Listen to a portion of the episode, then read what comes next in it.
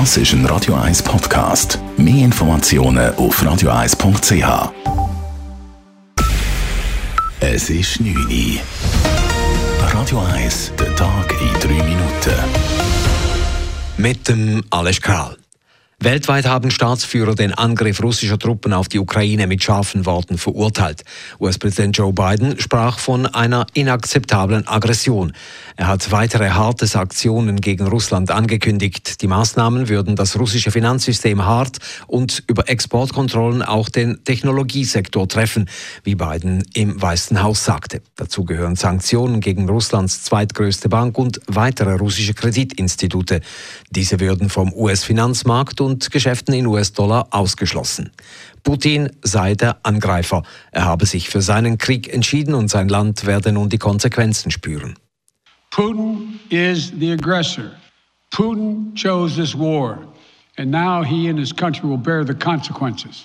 Zudem verlegt die USA weitere Streitkräfte nach Europa. Diese würden zunächst als Teil der NATO-Reaktion nach Deutschland fliegen.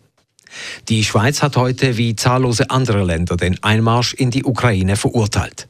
Heute ist ein trauriger Tag, wie wir ihn schon lange nicht mehr gesehen haben. Auf europäischem Boden hat ein bewaffneter Konflikt begonnen sagte Bundespräsident Ignazio Cassis. Die Schweiz will keine eigenen Sanktionen gegen Russland verfügen, verschärft aber die Regeln zur Umgehung von Sanktionen anderer Länder. Gemäß Ignazio Cassis würden einzelne Maßnahmen verschärft, insbesondere im Finanzbereich. Auch werde die Liste der sanktionierten Personen von der EU übernommen. Vorerst würden aber allfällige russische Vermögenswerte im Gegensatz zur EU nicht eingefroren in der Schweiz. Die Haltung der Schweiz führte insbesondere bei der SP zu scharfer Kritik.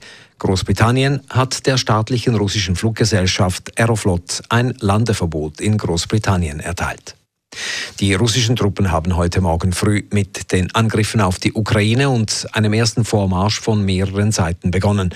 Es wurden Artillerie und teils auch Luftangriffe auf alle größeren Städte im ganzen Land gemeldet. Es gibt Tote und Verletzte.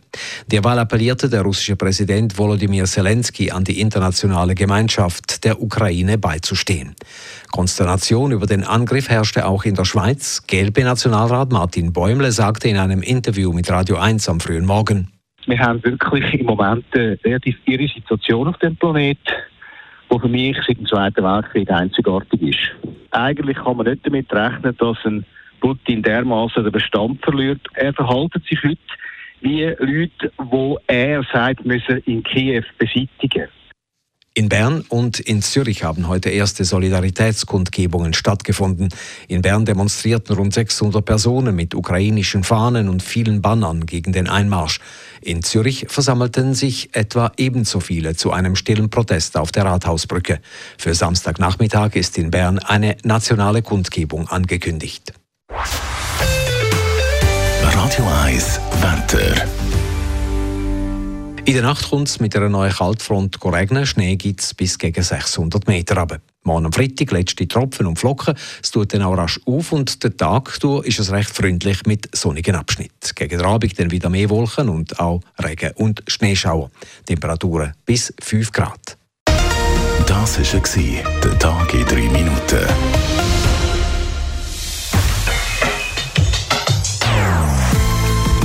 Non-Stop-Musik auf Radio 1. Die besten Songs von allen Zeiten. Non-Stop. Radio 1.